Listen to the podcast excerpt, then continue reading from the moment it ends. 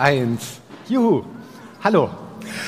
For the English speakers, there's a translation available. You should check up the um, headphones over there in the corner. Ansonsten rede ich Deutsch. Tut mir leid. Ähm, ich freue mich, dass so viele gekommen sind um diese Uhrzeit, um einen netzpolitischen Jahresrückblick zu hören und das bei der Konkurrenz 19 verschiedene Veranstaltungen, wo ich irgendwann während der Programmplanung feststellte, dass mindestens fünf Sachen sind, die ich mir jetzt lieber gerne anschauen würde als meinen eigenen Vortrag. Aber da müssen wir jetzt durch. Ähm, ja, letztes Jahr habe ich über, über Fight for Digital Rights ähm, erzählt. Dieses Jahr dachte ich mir, schauen wir uns mal an, was es gerade alles für Gesetzesprozesse gibt. Aber ich möchte auch verschiedene Highlights bringen, um euch nicht irgendwie in Pessimismus äh, verfallend hier rausgehen zu lassen. Und hier kommt jetzt gerade eine komische Meldung. Ich habe, ja, ich hatte das Internet ausgeschaltet beim Techniktraining, wurde dann das Internet wieder eingeschaltet, deswegen kam hier Fehlermeldung, tut mir leid. Gut, fangen wir an. Also, letztes Jahr war es das, dieses Jahr geht es eher in diese Richtung. Fangen wir jetzt mal an. Zu einem Jahresrückblick gehören ja auch die positiven Dinge. Das war das schönste Katzenvideo, was ich im letzten Jahr gesehen habe. Die rechte Katze kriegt mehr ab, aber das könnt ihr auch mitzählen. Ich habe mir das schon oft genug angeschaut.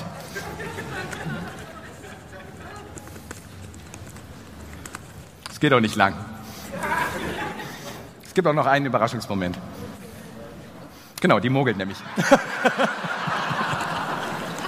Ist auch erfolgreich.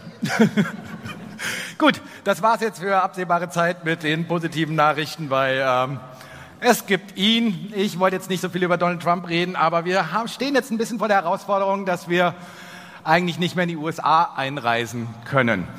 Wir haben bei der Programmplanung schon das Problem gehabt, dass wir verschiedene Sprecherinnen und Sprecher aus den USA, vor allen Dingen die mit Migrationshintergrund dort forschen, hier nicht mehr zur Republika bekommen haben, weil die sich einfach nicht trauen, auszureisen weil die wieder Angst haben, nicht wieder einreisen zu können und weiterarbeiten zu können. Und das verdanken wir alles unter anderem diesen Menschen und all den Menschen, die ihn gewählt haben. Und auf einmal haben wir eine ganz andere ähm, Situation weltweit. Und wir können selbst nur noch in die USA einreisen, so wie es aussieht, wenn das demnächst beschlossen wird, wenn wir nicht nur unsere zehn Fingerabdrücke abgeben, das sind viel mehr, als wir hier in Deutschland abgeben, wenn wir einen Pass beantragen, sondern es wird auch zusätzlich wenn das so durchkommt, wonach es aussieht, verlangt, dass wir offenlegen sollen, mit welchen Accounts wir in sozialen Medien aktiv sind und selbstverständlich auch das Passwort rausgeben müssen. Ich wünsche da viel Spaß an der Grenze mit diesen meistens schlecht gelaunten Grenzbeamten darüber zu diskutieren, dass man ein Recht auf Privatsphäre hat. Das gilt in den USA leider nur für Einheimische, für US-Bürger. Alle anderen, also von uns oder wir, sind da leider vogelfrei. Im letzten Jahr hat sich auch gezeigt, dass halt Presse- und Kommunikationsfreiheit massiv unter Beschuss ist. Ähm, aktueller Stand von Reporter ohne Grenzen ist von Freitag 358 Menschen sitzen weltweit im Gefängnis. Davon sind 166 Bürgerjournalisten und Online-Aktivisten und 192 hauptberuflich arbeitende Journalisten. Das ist leider ein trauriger Rekord der letzten Jahre oder Jahrzehnte. Und dabei geht es nicht nur darum, dass halt die Türkei mittlerweile das größte Gefängnis für Journalisten errichtet hat und fast die Hälfte davon in der Türkei sitzen. Es geht auch darum, dass viel mehr Menschen, auch Menschen aus unseren Communities, dort oder in anderen Ländern im Gefängnis sitzen, an die auch erinnert werden sollte. Nicht nur an Dennis Yücel, sondern auch zum Beispiel an Ala Abd el Fattah aus Ägypten, einer der Blogger, die damals bei der ägyptischen Revolution quasi an Freiheit geglaubt haben und Knast bekommen haben. Oder Basil Katabil, ich hoffe, ich spreche seinen Nachnamen immer richtig aus, ein ähm, Aktivisten aus Syrien, der dort seit über fünf Jahren im Gefängnis sitzt und vorher dort Creative Commons und Wikipedia koordiniert hat, was er jetzt nicht mehr machen kann. Wir haben einen weiteren negativen Trend, und zwar in immer mehr Regionen der Welt wird in Krisensituationen einfach mal das Netz ausgeschaltet. Stell dich mal vor, wir haben Bundestagswahlkampf und zwei Tage vorher entscheidet die Bundesregierung, das Netz ist weg. Wie wollt ihr da noch Netflix gucken? Und wir haben das Problem, dass halt die Anzahl der Shutdowns weltweit massiv hochgeht waren es irgendwie 2015 noch 15 Internet-Shutdowns in verschiedenen Regionen, sind es 2016 schon 56 geworden. Trauriger Rekord hat vor kurzem Kamerun aufgestellt. Teile von Kamerun hatten äh, drei Monate kein Internet. 48 Mal wurde übrigens Facebook als das größte soziale Netzwerk ausgeschaltet. Darüber redet unter anderem Michi Shatari äh, morgen ähm, am Vormittag auf Bühne 3. Sollte euch interessieren. Kommen wir mal zu einer halbwegs positiven Nachricht. Wir haben die erste deutsche Internetministerin, dass wir das noch erleben dürfen. Vorher hatten wir drei Internetminister. Sie sahen so aus. Einer davon ist ausgewechselt worden. Sigmar Gabriel hat es sehr geschickt gemacht. Er hat sich den Außenministerposten geholt, wird jetzt nach der Wahl nicht äh, abgesägt als äh, erfolgloser Kanzlerkandidat, wonach es im Moment aussieht. Und diese drei Internetminister hatten damals bei der Vorstellung der digitalen Agenda, dem Masterprogramm der Netzpolitik, so wurde es damals verkündet, der Bundesregierung, versprochen, wir unterstützen mehr und bessere Verschlüsselung. Wir wollen Verschlüsselungsstandort Nummer eins auf der Welt werden. Das war übrigens der einzige Satz, den wir in der Redaktion sofort unterschreiben konnten, auf den wir auch gewettet haben, dass er leider so nicht in Erfüllung geht. Stellt euch mal vor, was hat die Bundesregierung aus diesem einen Satz gemacht? Na, was man halt so macht, man schafft eine Behörde, die Verschlüsselung brechen soll. Mit der CITES, Zentrale Stelle für Informationstechnik und Sicherheitsbereich, wurde einfach jetzt mal eine neue Behörde geschaffen, die bei der Bundeswehr stationiert, unsere Sicherheitsbehörden dabei unterstützen soll, neue Methoden der digitalen Forensik, der Telekommunikationsüberwachung und der Massendatenauswertung zu schaffen und sich darum zu kümmern, wie all diese verschlüsselten Wege, die es mittlerweile gibt, entschlüsselt werden kann, können. Das muss man echt einmal schaffen. Ne? Also Deutschland zum Verschlüsselungsstandort Nummer eins zu machen und eine neue große Behörde zu schaffen, die genau das Gegenteil macht, ohne dass man irgendwas macht, was tatsächlich Verschlüsselung in Deutschland voranbringt. Warum? Naja, warum? Das konnte man drei Jahre im äh, Geheimdienstuntersuchungsausschuss im Deutschen Bundestag sehen. Dieser Geheimdienstuntersuchungsausschuss wird demnächst beendet sein drei Jahre, dreieinhalb Jahre haben da ähm, genug äh, Abgeordnete gemeinsam die Snowden-Enthüllungen reflektiert beziehungsweise eine Aufklärung halbwegs boykottiert. Ähm, wir können ganz glücklich sein, dass trotzdem die Öffentlichkeit etwas darüber erfahren hat und etwas mehr Aufklärung stattfand. Das liegt aber auch nur an diesen vier Personen und einer Referentin. Es fehlt eine andere Referentin im Bild. Ich habe leider kein Gruppenfoto mit sechs. Das tut mir leid, liebe Anne. Aber diese Opposition hat es geschafft, dass wir wenigstens etwas mehr Aufklärung bekommen haben, als die Große Koalition es ja, äh, zulassen wollte. Und das Ergebnis dieses ähm, Geheimdienstuntersuchungsausschusses im Deutschen Bundestag ist, es gibt mehr Überwachung. Warum auch nicht? Alles, was an Skandalen festgestellt wurde, wurde nachträglich legalisiert. Und zwar bevor der Untersuchungsausschuss seine Arbeit beendet hat. Und das war eine sehr merkwürdige Situation, immer wenn die Öffentlichkeit äh, mehr wissen wollte über bestimmte Skandale von der Bundesregierung, die im Laufe dieser Arbeit des Untersuchungsausschusses aufgekommen waren, hieß es von Seiten der Bundesregierung, dazu können wir nichts sagen, weil die Arbeit des Untersuchungsausschusses läuft noch. Das hat die Bundesregierung aber nicht daran gehindert, während der Untersuchungsausschuss noch läuft, einfach alle Skandale mit der Mehrheit einer großen Koalition nachträglich zu legalisieren. Deswegen gibt es jetzt fünf tolle Punkte, das, die das BND-Gesetz gebracht hat. Abhören ist jetzt auch im Inland legal für den Bundesnachrichtendienst. 100% Überwachung statt nur 20% Überwachung des Internetverkehrs ist jetzt legal. Es gibt schwammige Abhörgründe. Bisher schrieb man da rein Terrorabwehr. Okay, was ist Terrorismus? Aber es war wenigstens irgendwas genaueres definiertes. Jetzt haben wir da Abhörgründe wie Gefahren für die innere und äußere Sicherheit der BRD. Als ehemaliger Landesverräter im Anfangsverdacht weiß ich schon, was da alles unter, drunter fallen könnte. Es gibt aber auch andere Abhörgründe wie sonstige Erkenntnisse von außen- und sicherheitspolitischer Bedeutung. What could possibly go wrong? Ähm, vierter Teil, Vorratsdatenspeicherung gibt es jetzt auch für die NSA. Es gibt zwar eine offizielle Vorratsdatenspeicherung, die äh, nur zehn Wochen Metadaten unserer Verbindung äh, speichert, aber der BND hat eine Sondergenehmigung bekommen, der darf sechs Monate speichern Und weil der so nett ist, darf der auch mit der NSA all diese Daten austauschen. Das heißt, die NSA hat eine viel weitere Vorratsdatenspeicherung von unserer Bundesregierung bekommen, als die eigene Bundesregierung sie sozusagen hat. Und dazu gibt es halt noch ein viertes Gremium zur Kontrolle unserer Geheimdienste, das dazu ähm, das ähm, kontrollieren soll, dass damit nicht so viel Schindluder betrieben wird. Dieses Gremium wird sogar freundlicherweise von der Bundesregierung eingesetzt. Schöne Kontrolle. Dazu erklärten dann gleich zwei UNO-Sonderberichterstatter ihre Kritik. Da hatten wir erstmal den UNO-Sonderberichterstatter für Terrorismusbekämpfung und Menschenrechte, Herr Ben Emerson. Der stellte in seinem Bericht an den UN-Menschenrats äh, Menschenrechtsrat fest, dass das BND-Gesetz in seiner jetzigen Form menschenrechtswidrig ist. Bundesregierung, danke. Der UN-Sonderberichterstatter für das Recht auf Privatsphäre, Josef Kanatachi, erklärte, Deutschland ist auf dem besten Weg, Großbritannien als Land mit dem schwächsten Kontrollapparat in der westlichen Welt im Verhältnis zur Größe seines Geheimdienstes abzulösen. Das muss man mal schaffen. Noch schwächere Geheimdienstkontrolle als äh, Großbritannien, das schafft nur unsere Bundesregierung. Die Bundesregierung hat sich auch bemüht, mit der Datenschutzreform, die vor zwei Wochen beschlossen wurde, das Datenschutzniveau abzusenken.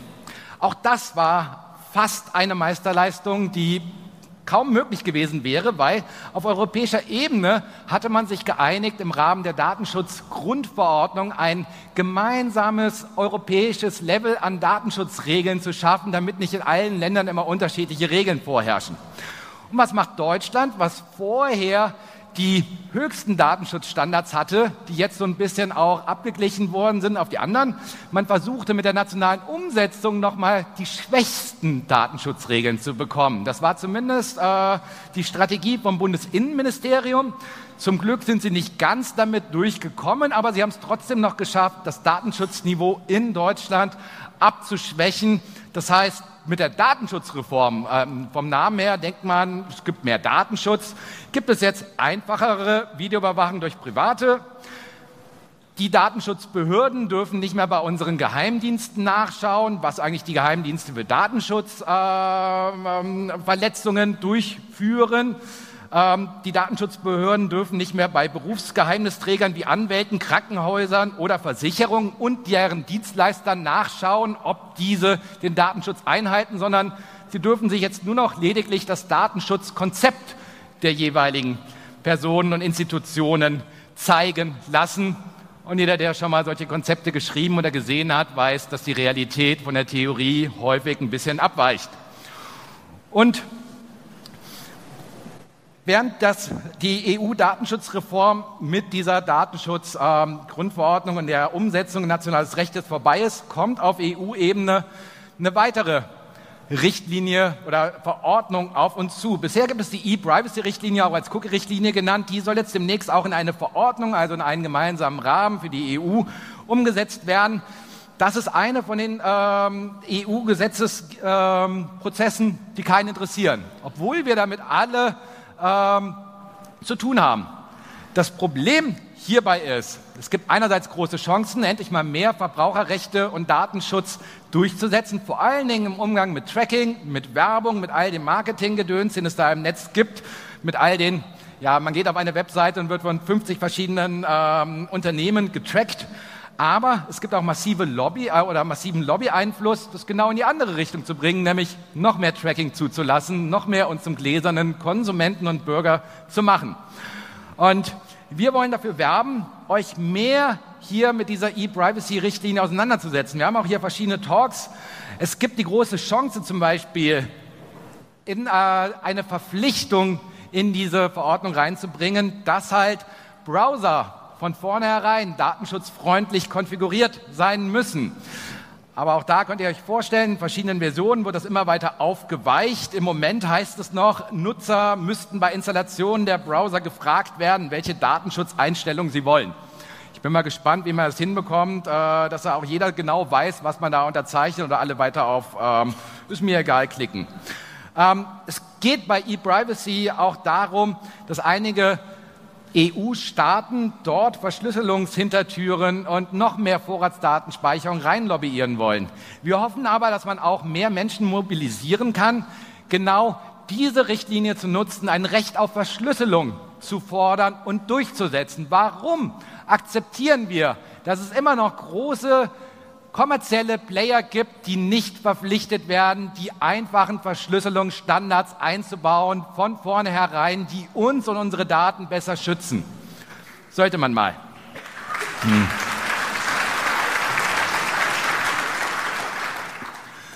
Eine andere Diskussion, die gerade läuft, die aber auch keinen interessieren, die wir aber dringend führen müssen, ist eine, die hatte ich letztes Jahr schon mit diesem Bild mal angekündigt.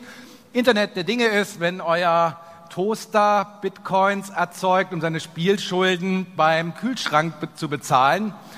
Was mit diesem Mem gemeint ist, ist halt, wisst ihr eigentlich, was in eurer digitalen Kaffeemaschine gerade passiert und ob die nicht vielleicht gerade einen Cyberwar gegen Frankreich führt? Man weiß es nicht. Ähm, im letzten Jahr gab es aber dann ein bisschen mehr Bewusstsein dafür, dass wir da vielleicht ein Problem haben, wenn wir einfach uns irgendwelche Geräte zu Hause reinstellen, wo der Hersteller irgendwann denkt, naja, er hat uns ja jetzt die äh, Kaffeemaschine verkauft, warum soll er sich jetzt noch um Software-Updates kümmern? Es gab einen großen Fall, wo, ähm, ja, ich glaube, es war im November mal das Telekom-Netz ausfiel, weil so eine Million Router ähm, sich verkonfiguriert hatten in einem Angriff und wo halt mal ein bisschen klar wurde, wir haben dann ein Problem, dass wir überall digitale Geräte hinstellen, wo wir nicht so genau wissen, was die tun und uns davon abhängig machen. Und es ist die große Herausforderung, wie schaffen wir es, eine Produkthaftung für diese digitalen Geräte hinzubekommen, die wir selbstverständlich bei allen nicht digitalen Konsumerwaren schon haben. Keiner würde akzeptieren, dass man einen Kühlschrank kauft, der irgendwie sofort kaputt geht oder ein Cyberwar gegen Frankreich fährt, so, ne? Also umgerechnet. Ähm, wie schaffen wir es zum Beispiel, dass wir auch eine Trennung hinbekommen bei Update-Cyclen, dass wenn wir Apps uns installieren, wir diese Apps sicher haben wollen, dass nicht uns diese Vermischung aus Sicherheitsupdates und neuen Features dazu führen, dass wir vielleicht die Kontrolle bei einem Update über unsere eigenen Geräte verlieren, das wir aber brauchen, weil wir sonst unsichere Geräte haben. Also eine klare Forderung an die Politik ist, die Trennung beim Update-Cycle so zu schaffen, dass wir ein Recht darauf haben sollten, immer Sicherheitsupdates zu bekommen und selbst entscheiden müssten, ob damit auch neue Features eingehen oder ob wir die alten Features behalten wollen.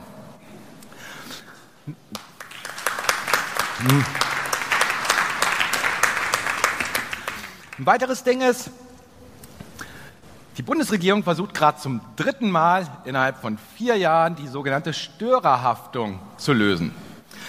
Ähm, Störerhaftung ist das Problem, warum wir keine offenen WLANs in Deutschland mehr haben, weil alle Angst haben, von der Abmahnindustrie eine Abmahnung zu bekommen, wenn jemand irgend eine neue Serie oder sonst irgendwas runterlädt. In keinem anderen Land gibt es so eine Abmahnindustrie, in keinem anderen Land gibt es so eine absurde Störerhaftungsregelung. Und die Bundesregierung hat es bisher zweimal geschafft, eine Reform vorzulegen, die eigentlich nur alles viel schlechter gemacht hat. Jetzt gerade ist im Bundestag in Verhandlungen und technisch ist es noch möglich, dass es abgeschlossen wird, äh, eine dritte Reform aus dem äh, Wirtschaftsministerium kommt. Möglicherweise schafft man es erstmalig, diese Abmahnindustrie zu verhindern bei offenen WLANs. Ich sage immer möglicherweise, es gab schon zwei Versuche, da ist es halt gescheitert, da haben sie es auch schon versprochen. Das Problem ist halt nur, die Bundesregierung schafft es nicht, in diesem Fall einmal was Gutes zu machen, nämlich einfach diese Abmahnindustrie zu beseitigen, sondern demnächst gibt es halt wahrscheinlich einen funktionierenden, nicht mehr oder nicht mehr funktionierenden Unterlassungsanspruch. Aber dafür kriegen wir Netzsperren auf Router-Ebene. Das heißt, man könnte verpflichtet werden, anstatt dass man eine Abmahnung bezahlen muss, zukünftig Netzsperren auf seinem eigenen Router äh, einzubauen damit man halt verhindert, dass man zukünftig keine Abmahnung bekommt. Klingt ein bisschen schräg, ist es auch, leider nicht die Musterlösung. Das sind Herren und Damen, mit der, die ihr in dieser Kombination wahrscheinlich auch selten seht die aber auch großen Einfluss haben und vor allen Dingen, da komme ich später darauf zu, äh, etwas gemacht haben, was wir bei uns auch kennen, aber unter einem anderen Namen. Das ist das Forum der Gemeinschaft der Internetdienstleister. kurz EU-Internetforum genannt. Die EU-Kommission hatte mal die grandiose Idee, naja, man muss sich mal mit Plattformen zusammensetzen, um mal zu überlegen, was kann man denn gegen Terrorpropaganda machen. Und das Ziel dieses Projekts sei es nicht, die Freiheit im Internet einzuschränken, sondern einfach mehr Sicherheit zu schaffen, so wie immer. Man traf sich mehrfach, äh, man diskutierte an einem runden Tisch mit diesen Personen, was man alles an freiwilliger Kooperation hinbekommt. Twitter, Google, Facebook, Microsoft war klar. AskFM mussten auch erstmal nachgucken, warum die da relevant sind. Ähm, offensichtlich gibt es 160 Millionen Nutzer auf dieser Plattform, die irgendwie in Osteuropa gemacht wird. Nutzt hier jemand AskFM? Kennt auch keiner. Na gut, die sitzen aber mit der EU-Kommission zusammen und überlegen, wie man gegen Terrorpropaganda äh, vorgehen kann. Offensichtlich gibt es viel Terrorpropaganda auf AskFM. Und während man sich da lange überlegte, hinter verschlossenen Türen, wo, man, wo wir noch nicht mal das Recht hatten oder äh, unser Auskunftsrecht nach dem EU-Informationsfreiheitsgesetz wurde einfach nicht äh, ähm, ähm, akzeptiert. Wir kriegten halt kaum Auskünfte darüber. Dis diskutierte man lange, was kann man da alles so machen? Vor allen Dingen mit freiwilliger Kooperation. Freiwillige Kooperation heißt, es gibt keine klaren rechtsstaatlichen Regeln, sondern irgendwie unter freiwilliger Kooperation kann man sich auch in der Praxis vorstellen, Polizei ruft bei Facebook an, sagt, nimm das mal runter und Facebook sagt, okay, what could possibly go wrong? Wir haben dazu das Problem, selbstverständlich geht es wahrscheinlich denen allen um islamischer Staat, Propaganda, Enthauptungsvideos und so weiter. Aber parallel hat die EU eine Terrorismusrichtlinie definiert und abgestimmt, die leider eine so schwammige Definition von Terrorismus enthält, dass darunter auch ziviler Ungehorsam fallen kann, beziehungsweise das Werben für zivilen Ungehorsam, beispielsweise hier in ein Braunkohletagewerk zu gehen und da die Bagger lahmzulegen, um darauf aufmerksam zu machen, dass damit halt die Umwelt immer weiter verschmutzt wird. Was meiner Meinung nach legitimer ziviler Ungehorsam ist, aber zukünftig potenziell Terrorpropaganda sein könnte, was dann die Polizei auf ähm, äh, der Facebook und Co. zurufen kann, dass Facebook und Co. das dann nicht mehr zulassen dürfen. Wir haben das Problem, und das spielt, äh, das, da komme ich halt auch mal zu Deutschland rüber, dass die Politik in den letzten Jahren sich häufig gedacht hat, naja, man kriegt vielleicht eine Privatisierung der Rechtsdurchsetzung durch, auch teilweise vor dem hilflosen ähm, Erkennen, dass man mit Facebook, Google und Co. globale Player geschaffen hat, die schwer zu regulieren sind. Also versucht man, mit ihnen zusammenzuarbeiten, nicht immer auf rechtsstaatlichem Wege. Man macht viele Taskforce. Das EU-Internetforum war die eine Taskforce. In Deutschland ist dann die deutsche Taskforce gegen Hasskriminalität bekannt geworden mit Heiko Maas, der sich mehrere Jahre lang mit Facebook und Google getroffen hat, einmal im Jahr eine Pressemitteilung gab und irgendwann feststellte, na, die machen das halt nicht so, wie er sich das vorstellt. Deswegen kriegten wir jetzt so als letztes, so als äh, letzter Zeitpunkt, dass in dieser Legislaturperiode noch was durchkommt, äh, das Netzwerkdurchsetzungsgesetz präsentiert, was ja jetzt in einer dritten Version durchs Kabinett gegangen ist und eigentlich drei Botschaften mit sich bringt. Das sind halt die Botschaften, die halt das äh, Justizministerium mit sich bringt. Das Ziel des Netzwerkdurchsetzungsgesetzes ist es, dass halt Facebook und Co. mehr löschen sollen. Ich finde und viele andere finden auch, es ist der falsche Weg für ein richtiges, erkanntes Problem. Wir haben ein Problem mit Hasskriminalität. Wir brauchen darauf Antworten, aber ich finde nicht, dass die Antwort sein sollte, dass wir quasi Facebook und Co. Plattformen in die, in die ähm, Rolle von Richtern und Henkern bringen sollten, die entscheiden müssen, wie unsere Meinungsfreiheit reguliert ist und was unter Meinungsfreiheit fällt.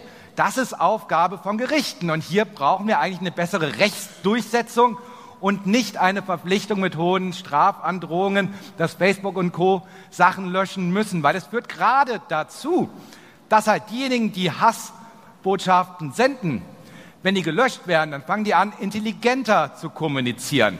Dann fangen die an, so zu kommunizieren, dass die Drohbotschaften immer noch durchkommen, aber dass es sich nicht mehr um eine offensichtlich rechtswidrige Botschaft handelt, die dann gelöscht werden muss. Und ich finde, diese Menschen müssen vor Gericht gestellt werden. Hier brauchen wir besseres Personal, mehr Personal und vor allem eine bessere Rechtsdurchsetzung, dass halt nicht viele Sachen zwischen Deutschland und Facebook in Dublin irgendwie verschwinden oder im Bürokratiesumpf der Faxgeräte irgendwie verloren gehen, sondern dass wir die Menschen halt tatsächlich vor Gericht stellen.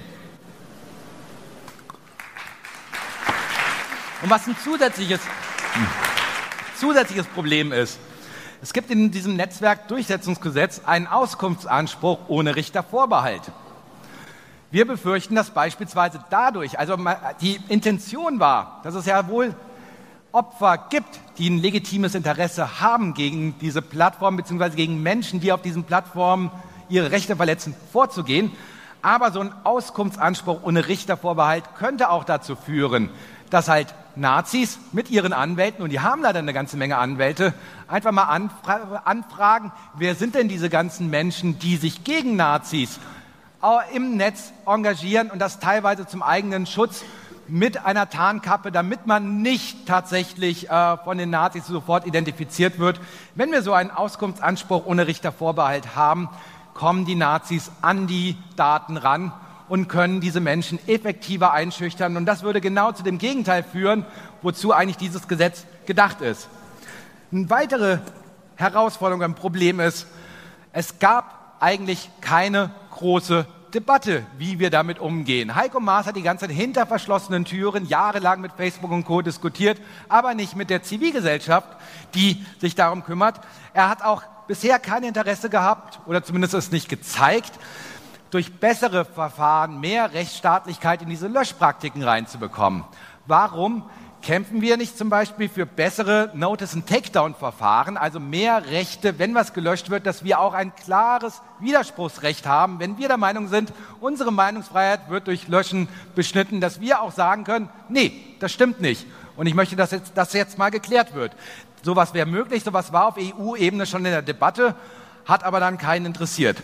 Ein weiteres Problem an diesem Netzwerkdurchsetzungsgesetz ist, das waren die ersten ganzen Straftatbestände, was alles gelöscht werden soll, wo Facebook dann innerhalb von einem Tag entscheiden soll, was gelöscht werden soll. Mittlerweile gibt es noch viel mehr.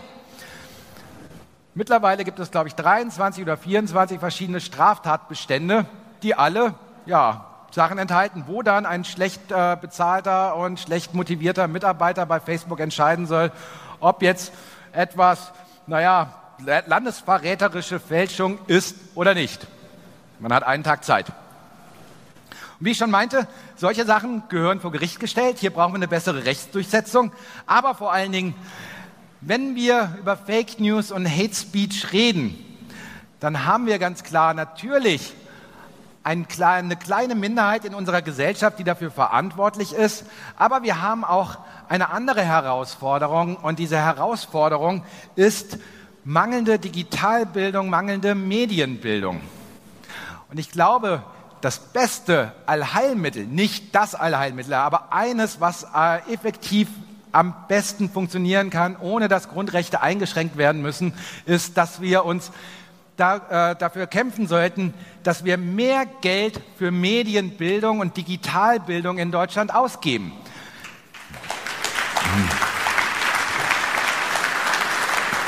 Also Seit ich Netzpolitik mache, höre ich in Sonntagsreden von Politikern, Medienkompetenz ist total wichtig. Immer wenn ich in äh, Haushalte von unseren Bundesländern und Bundeshaushalt reingucke, findet man kaum Geld für die Förderung von Medienkompetenz, Medienbildung. Und das ist echt ein Problem. Wir haben die Situation, dass halt viele gehofft haben und auch gedacht haben, wenn so ein Smartphone verkauft wird, dann fällt die Medienkompetenz, die Medienbildung auch vom Himmel. Tut sie aber nicht. Wir haben mal uns überlegt, wie können wir eigentlich mal feststellen, wie viel Geld ausgegeben wird. Wir haben mit ein paar Landesregierungen geredet, da kam dann raus, so zwischen 1 und 20 Cent pro Einwohner wird dafür ausgegeben. 1 bis 20 Cent pro Einwohner, könnt ihr mal feststellen, wie viel das so insgesamt ist, nicht viel.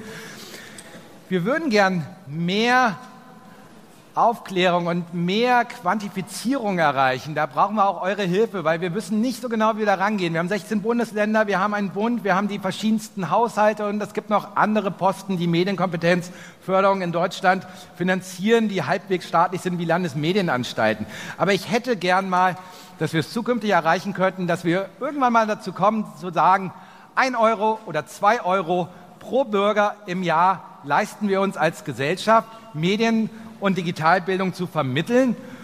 Und dann sollten wir auch in der Lage sein, festzustellen, gibt es ein Wachstum oder nicht. Es wäre auf jeden Fall schöner, wenn wir mal in Richtung 1 Euro kommen würden und nicht zwischen 1 und 20 Cent hängen bleiben würden. Bei Medienbildung ist ganz viel. Medienbildung ist äh, viel mehr als einfach nur der Verantwortung gerecht zu werden, dass jeder von uns mittlerweile in sozialen Medien zum Sender geworden ist. Nur dass früher diejenigen, die zum Sender geworden sind, erstmal eine journalistische Ausbildung bekommen haben, damit sie mit dieser Verantwortung auch umgehen können. Heute hat uns das keiner beigebracht und das führt halt auch dazu, dass sich Falschmeldungen teilweise viral verbreiten, weil viele gar nicht wissen, dass man erstmal nachdenken soll, bevor man auf Teilen klicken soll. Oder wo man sich informieren kann, ob jetzt Falschmeldungen da sind. Ein weiteres Ding, was halt als Alternative zum Netzwerkdurchsetzungsgesetz sinnvoll sein kann, ist zivilgesellschaftliche Organisationen fördern, die eine großartige Arbeit machen. In Deutschland haben wir zum Beispiel Hoaxmap oder Ich bin hier. Ich bin hier ist eine großartige Community auf Facebook, mittlerweile mehr als 35.000 Menschen, die sich da zusammengeschlossen haben, um gemeinsam an all die Orte zu gehen im Netz, wo die Diskussionskultur verroht ist, wo eigentlich nur wenige Menschen viel Hass verbreiten, viele andere deswegen gar nicht mehr dahin gehen. Und ich bin hier, sagt, wir sind quasi die große schweigende Mehrheit. Wir gehen da endlich mal hin. Wir zeigen Zivilcourage. Und davon brauchen wir eigentlich mehr. Mimikama ist noch ein Projekt aus Österreich, die auch im deutschen äh, Raum, deutschsprachigen Raum, ähm, äh, Falschmeldungen ähm, identifizieren, darüber aufklären. Und was halt all diese Projekte auch für, äh, oder all diese Projekte haben dieselbe Herausforderung wie viele andere digitale Projekte. Wir haben in Deutschland zu wenig Geld, um digitale Zivilgesellschaft zu fördern, um Menschen zu ermöglichen, coole Dinge mit dem Netz zu machen, nicht nur coole Dinge, die man halt in seiner Freizeit mal nebenbei machen kann, wenn man nicht gerade an Familie und Geld verdienen denken muss. So, hm. das war das nächste Durchsetzungsgesetz hier. Mein Ding äh, geht die ganze Zeit raus. Warum auch immer. Ähm, kommen wir zum nächsten. Eine positive und negative Nachricht. Günther Oettinger ist nicht mehr fürs Internet zuständig.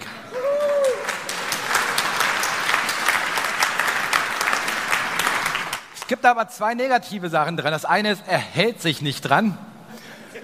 Das andere ist, sein kurzes, aber ein, leider eindrucksvolles Erbe arbeitet immer noch gegen uns, unter anderem in Form der EU-Copyright-Reform auf Neudeutsch EU-Urheberrechtsreform.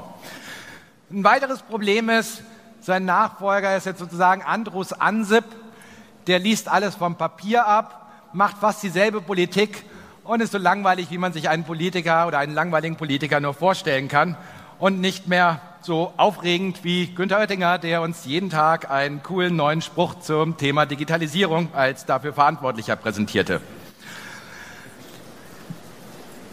Wie ich schon meinte, ähm, das Erbe von Oettinger haben wir immer noch. Und eines dieser Erben ist halt die EU-Urheberrechtsreform, die oder wo Oettinger es geschafft hat, 15 Jahre nachdem sie das letzte Mal auf EU-Ebene beschlossen wurde, wo sie damals schon aus der analogen Zeit stammte, quasi nochmal ein Update zu bringen, was genauso den Charme vom analogen Zeitalter noch mitdenkt und nicht berücksichtigt, dass sich die Medienlandschaft komplett geändert hat, dass sich das Mediennutzungsverhalten komplett geändert hat. Diese EU-Urheberrechtsreform läuft im Moment. Im EU-Parlament gibt es massiven äh, ja, Druck etwas zu verändern. Aber es gibt auch massive Lobbys, die natürlich ein ähm, Interesse daran haben, den Status quo zu behalten. Oder aber sogar neue Innovationen auf EU-Ebene hinzubringen, wie unseren Exportschlager Leistungsschutzrecht.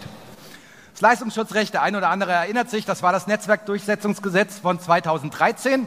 Äh, kurz vor der Wahl nochmal durchgebracht aus Aktionismus. Seitdem ist es in Kraft, äh, kostet im Moment eigentlich nur Geld, schafft Rechtsunsicherheit Und eigentlich hat noch niemand was davon, außer Anwälte, die für Axel Springer oder Google arbeiten. Dieses Leistungsschutzrecht, was bei uns schon so gut funktionierte, wird jetzt auf EU-Ebene weitergebracht, weil wenn es in Deutschland nicht funktioniert, muss es doch irgendwie auf EU-Ebene funktionieren, oder? Ein weiteres Problem dieser äh, Copyright-Reform ist, dass damit Upload-Filter geschaffen und äh, werden sollen. Das heißt, Plattformen sollen verpflichtet werden, beim Upload von Inhalten aller Art zu überprüfen, ob diese urheberrechtlich geschützte Werke enthalten. Könnt ihr euch vorstellen, was kann dabei schon schiefgehen? Was kann dabei schon schiefgehen, wenn die Wikipedia jedes einzelne Bild beim Hochladen überprüfen muss, ob sie sich rechtlich haftbar dafür macht, dass jemand als Nutzer ein Bild hochgeladen hat, wo die Rechte anderer vielleicht verletzt sind, wo diejenige, derjenige, äh, oder die Person noch nicht mal weiß, dass das Urheberrecht existiert und dass man gerade eine Urheberrechtsverletzung begeht. Aber es gibt auch andere Herausforderungen. Bei Facebook zeigte sich das, als es mal eine Diskussion gab, Aftenposten beschwerte sich, dass das Vietnam-Mädchen, so heißt dieses Bild tatsächlich, von Facebook gelöscht wurde, weil irgendein Facebook-Moderator nicht wusste, dass das ein zeithistorisches Dokument ist und dass es in diesem Kontext nicht um Kinderpornografie ging, sondern um die Gräueltaten eines Krieges darzustellen, wo seinerzeit Agent Orange einfach mal auf große Teile von Vietnam, Kambodscha und Laos runtergejagt wurden und es halt solche Szenen dort gab. Uploadfilter schaffen also neue Probleme, nämlich dass wir nicht mehr kontrollieren können, was in diesen Listen steht, die verhindern sollen, dass Sachen hochgeladen werden, aber sie verhindern auch, dass Sachen, die vielleicht eine Urheberrechtsverletzung darstellen, weil es gibt ja hier einen Fotografen, aber in einem anderen Kontext gesetzt, auch in Teilen der Welt legal sind, nämlich in Form von Memen mit einer politischen Auseinandersetzung, einer künstlerischen Auseinandersetzung, dass das dann zukünftig von Algorithmen entschieden werden soll oder auch nicht.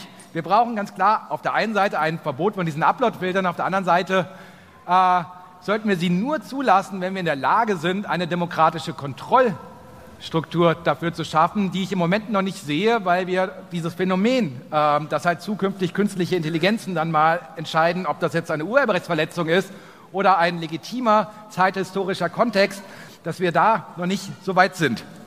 Ein weiteres Problem ist, dass halt in dieser EU-Urheberrechtsreform zwar das Leistungsschutzrecht kommen soll, Uploadfilter kommen sollen, aber es gibt so gut wie keine neuen Rechte, die wir bekommen sollen. Seit Jahren werben wir dafür, dass wir ein Recht auf Remix brauchen.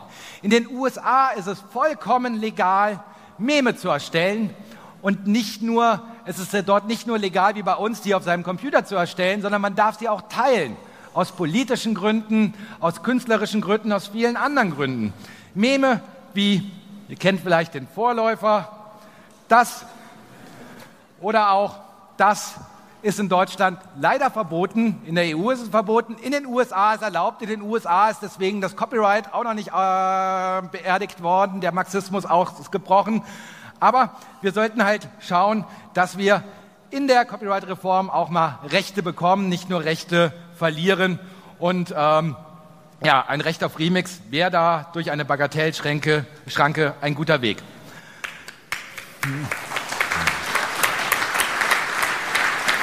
Wo wir schon mal beim Thema sind, das ist auch ein Running Gag bei uns. Ähm, ich hoffe, das Internet funktioniert gerade.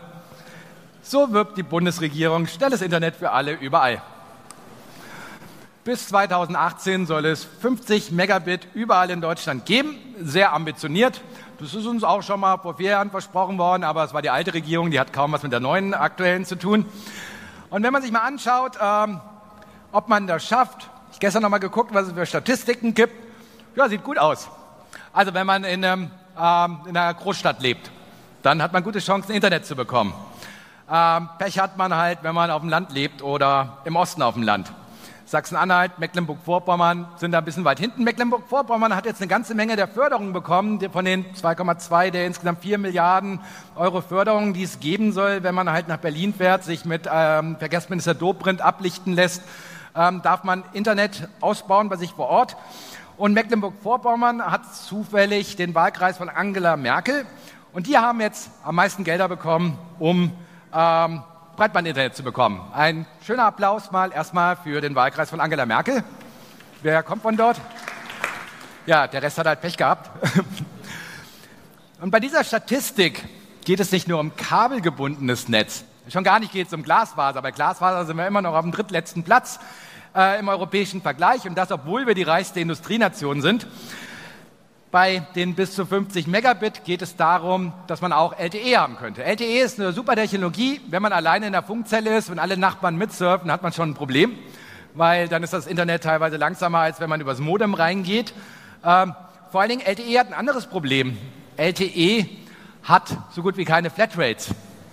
Wenn man sich dann auch wiederum anschaut, wenn man halt darauf angewiesen ist, weil man halt kein Kabelinternet bekommt, weil die Bundesregierung das halt jahrelang verschlafen hat, dann muss man sich halt LTE-Stick kaufen und dann wird es teuer, wenn man halt all das nutzen möchte im Netz, Videostreaming und so weiter, was alle anderen nutzen, weil auch hier sind wir im europäischen Vergleich leider ganz hinten, was es kostet irgendwie oder was der Preis pro Gigabyte ist.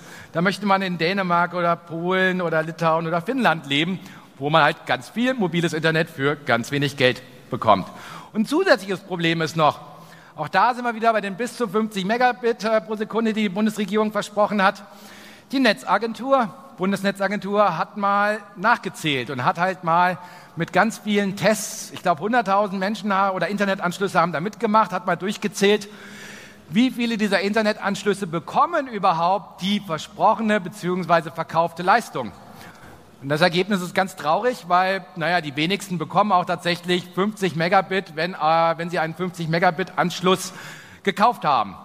Eher die Regel ist, dass wenn man einen 16 Megabit Anschluss bekommt, man sich freuen kann, dass man 8 Megabit überhaupt bekommt. Dieses Problem könnte man lösen, will die Bundesregierung aber leider nicht, weil die armen Telekommunikationsanbieter und so weiter sollte man mal lösen.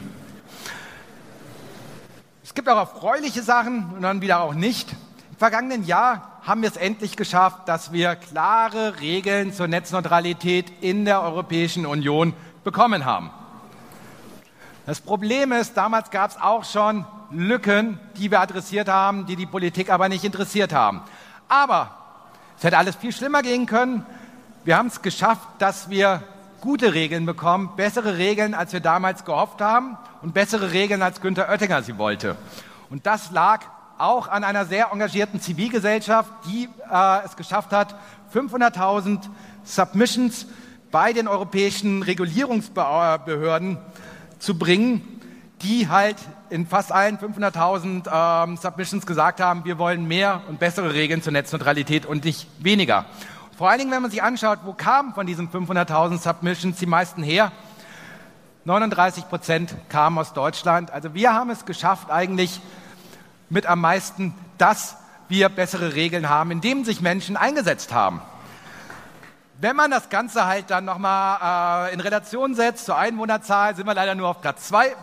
Da ist Irland dann vor uns, aber auch nur mit 0,1 Prozent. Irland hat 0,39 Prozent aller Einwohner mitgemacht, in Deutschland 0,38 Prozent. Aber dadurch, dass wir halt sehr viele Einwohner haben, haben wir dazu beigetragen, sehr viel Masse zu erzeugen, was sicherlich auch Einfluss gehabt hat, dass wir bessere Regeln bekommen. Wir haben übrigens Glück gehabt, dass wir in, Deutsch, äh, in der EU ein Gesetz haben, was dann quasi mit Regeln der Regulierungsbehörden konkretisiert wurde, weil als das Gesetz beschlossen wurde, wusste keiner so genau, was da jetzt drin steht. Die Regulierungsbehörden haben das dann freundlicherweise nochmal ähm, ausformuliert. In den USA gab es kein Gesetz. Und in den USA gab es durch Trump einen Regierungswechsel und da wird jetzt die Netzneutralität wieder abgeschafft. Man kann sich nicht dagegen wehren. Die Netzneutralität abschaffen, versuchen aber dann auch wieder durch Hintertüren in Deutschland äh, unsere Telekommunikationsanbieter. Wir hatten damals bei der Verabschiedung schon gesagt, es gibt Hintertüren in Form von Zero-Rating angeboten. Das heißt, Datenvolumen wird nicht angerechnet für bestimmte Zwecke. Die Deutsche Telekom testet gerade mit dem sogenannten Stream-On-Tarif, ob man es in bestimmten Voraussetzungen schaffen kann, dass man ja, das Ganze umgehen kann. Ähm, hier haben wir schon aufgefordert, dass man das mal testen soll, weil die Deutsche Telekom, als sie diesen Tarif präsentierte, hatte sie einige große Anbieter schon im Paket und sagte dann, alle anderen können auch mitmachen, sie sind ja diskriminierungsfrei. Mit der Deutschen Tele Telekom kann man sich jetzt bewerben, dass man da mitmachen möchte. Und die Deutsche Telekom muss eigentlich garantieren, dass das nicht diskriminierend ist. Das heißt, eigentlich muss jeder Service, der wie andere zum Beispiel Videotechnik, äh, Video äh, unter bestimmten Techniken anbietet, auch zugelassen werden. Ähm, wir warten auf die Pornoanbieter, die sich dort bewerben, um mal zu testen, ob die Deutsche Telekom auch zukünftig all diesen Pornoanbietern quasi Datenfreivolumen gibt und die auch damit werben können, bei der Telekom einen Extradienst zu bekommen. Außerdem äh, warten wir darauf, was es für sonstige Ablehnungen geben wird. Es laufen da gerade genug Tests. Und wir hoffen natürlich, dass die Bundesregierung und die Bundesnetzagentur sich das genauer anschaut, damit nicht zugelassen wird, dass die Netzneutralität wieder quasi über Hintertüren ähm, ausgehebelt wird. Es gibt dazu noch andere Projekte. Respect My Net ist eine europäische Plattform, wo ihr mögliche Verstöße gegen die Netzneutralität melden könnt, damit dort dann äh, interessierte Experten nachschauen können und auch die jeweiligen Regulierungsbehörden darüber aufklären können, dass halt Provider gerade überall in der EU versuchen, diese klaren Regeln zu bespielen und Hintertüren zu finden. Kommen wir zum Abschluss nochmal zu all den positiven Dingen, die sich im letzten Jahr entwickelt haben. Es tut mir leid, dass ich euch vielleicht jetzt gerade noch ein bisschen frustrieren musste, was alles nicht ganz so optimal läuft, auch weil wir uns vielleicht da zu wenig drum kümmern.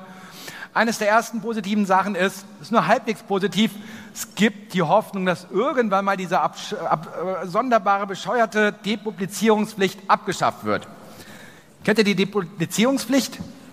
Das ist die Verpflichtung, dass halt zum Beispiel äh, ähm, äh, öffentlich-rechtliche Anstalten, die wir bezahlen nach sieben Tagen. Es gibt auch verwir äh, verwirrende Regeln, die keiner so wirklich ganz verstehen kann, drei Stufentests und so weiter, dass die nach sieben Tagen erstmal das meiste aus dem Netz wieder rausnehmen müssen. Das haben seinerzeit mal in einem Rundfunkänderungsstaatsvertrag die Bundesländer auf Druck der Verlegerlobbys so geschaffen. Kaum einer findet das gut, äh, alle sind irgendwie unzufrieden, aber es wird auch nicht geändert, weil geändert kann es erst werden, wenn alle 16 Bundesländer sich auf äh, medienpolitischer Ebene endlich mal äh, dazu geeinigt haben, dass das total bescheuert ist, wie alle sagen und finden. Es gibt aber mittlerweile zumindest eine Mehrheit, wie wir festgestellt haben, als wir mal alle angefragt haben, die sich für eine Änderung einsetzen. Insofern, wenn ihr aus einem der Bundesländern kommt, die halt noch so hellgrau sind, dann fragt doch einfach mal eure Landesregierung, was sie zum Thema Depublizierung sagt. Wir haben noch das zusätzliche Problem, dass wir gerade auch ein paar mögliche potenzielle und aktuelle Regierungswechsel in Bundesländern haben, die schon dunkelblau sind, die im Moment für die Abschaffung sind. Möglicherweise, wenn sie eine konservative Regierung bekommen, könnten sie dann auch gegen eine Abschaffung sein. Hoffen wir es mal nicht. Haben wir mal weiter. Es gibt immer mehr freie Inhalte die von Menschen ins Netz gestellt werden unter freien Lizenzen. Creative Commons hat letzte Woche einen Report rausgegeben, 1,2 Milliarden Inhalte sind Creative Commons lizenziert. Das hätten wir uns vor zehn Jahren nicht träumen lassen können und vor allen Dingen die große Mehrheit, zwei Drittel davon mit richtig freien Lizenzen. Wenn ihr Sachen online stellt, dann guckt doch mal, ob ihr Creative Commons Lizenzen nutzen könnt, um eure Inhalte mit anderen zu teilen. Die Wikipedia baut unter anderem auf Creative Commons Lizenzen auf, sonst könnte sie nicht ermöglichen, dass wir da gemeinsam Texte schreiben und gemeinsam Bilder teilen. Es gibt noch andere schöne Beispiele. Jugendhakt, jetzt auch weltweit. Eines der schönsten Projekte aus Deutschland. Junge Menschen werden ein Wochenende lang zusammen eingesperrt und dürfen einfach mal rumnörden und rumhacken. Und herauskommen viele großartige Sachen und viele Menschen, junge Menschen, die bisher vielleicht auch ein bisschen äh, isoliert waren, weil keiner sie respektierte, dass sie halt Nerds sind, treffen auf einmal auf Gleichgesinnte, ihr Selbstbewusstsein wird gestärkt und vor allen Dingen schaffen sie Netzwerke und zeigen, dass die Jugend auch Technik verändern kann und Technik anders gestalten kann. Und weil Jugendhakt so großartig ist, wird Jugendhakt auch jetzt mit deutscher Kulturförderung ins Ausland exportiert. Ich glaube, Südkorea war das erste Mal, demnächst geht es noch in drei oder vier anderen Ländern. Großer Applaus mal für Jugendhakt.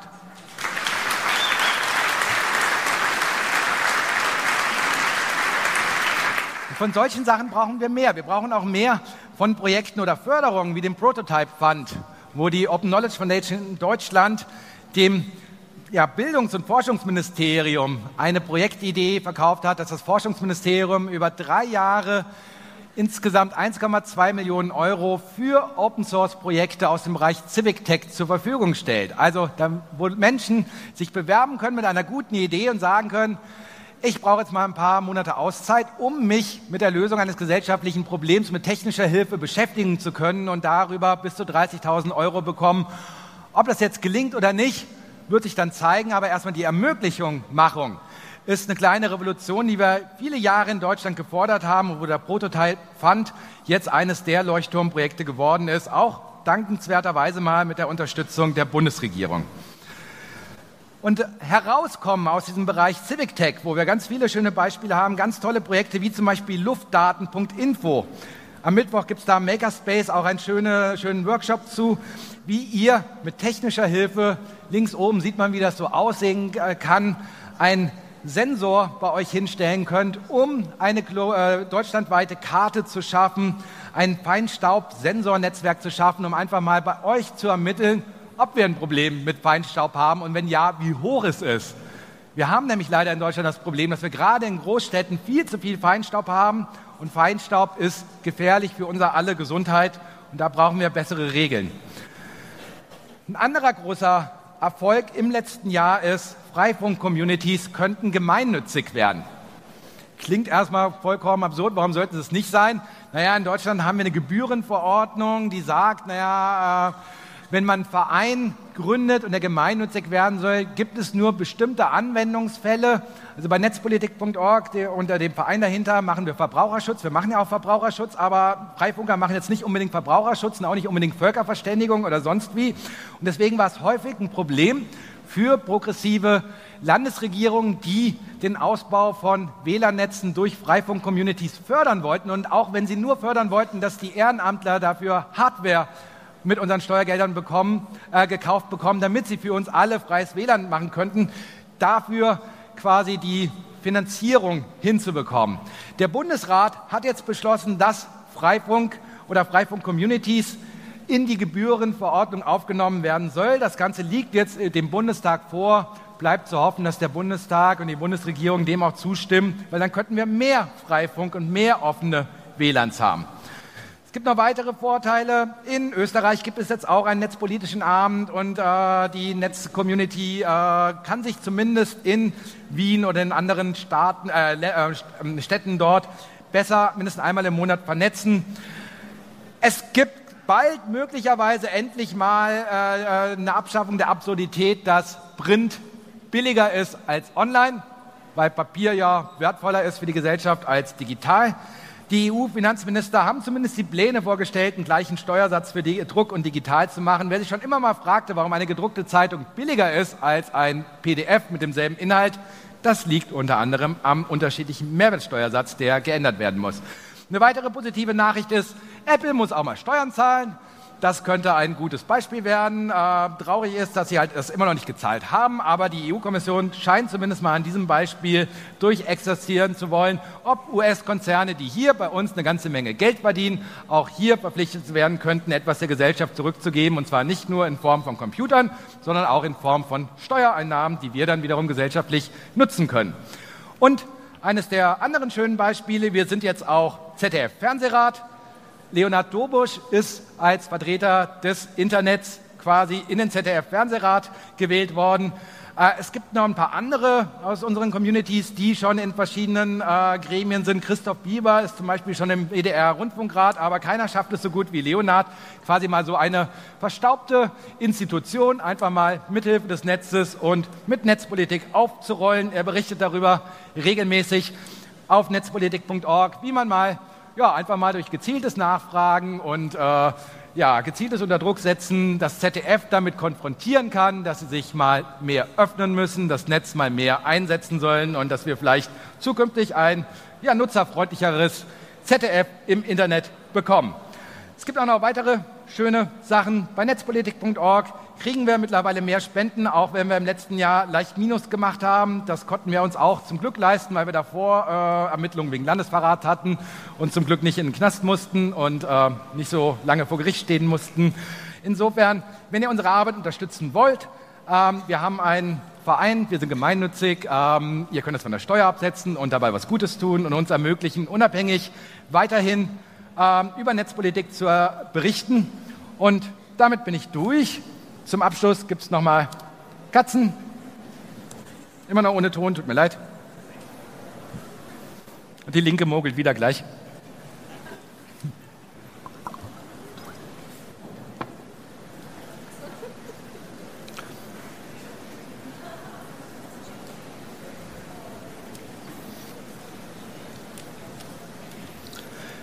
So, na, jetzt mach mal hin. ja, das war auch nur, um die letzte Grafik zu zeigen. Es ist unsere digitale Gesellschaft. Wir können und wir müssen uns einmischen, damit wir auch unsere Grundrechte, die wir analog haben, die auch analog nicht Gott gegeben sind, online durchsetzen, jeden Tag aufs Neue dafür kämpfen, damit wir eine lebenswertere digitale Gesellschaft bekommen. Insofern, Fight for Digital Rights, viel Spaß auf der Republika und danke fürs Zuhören.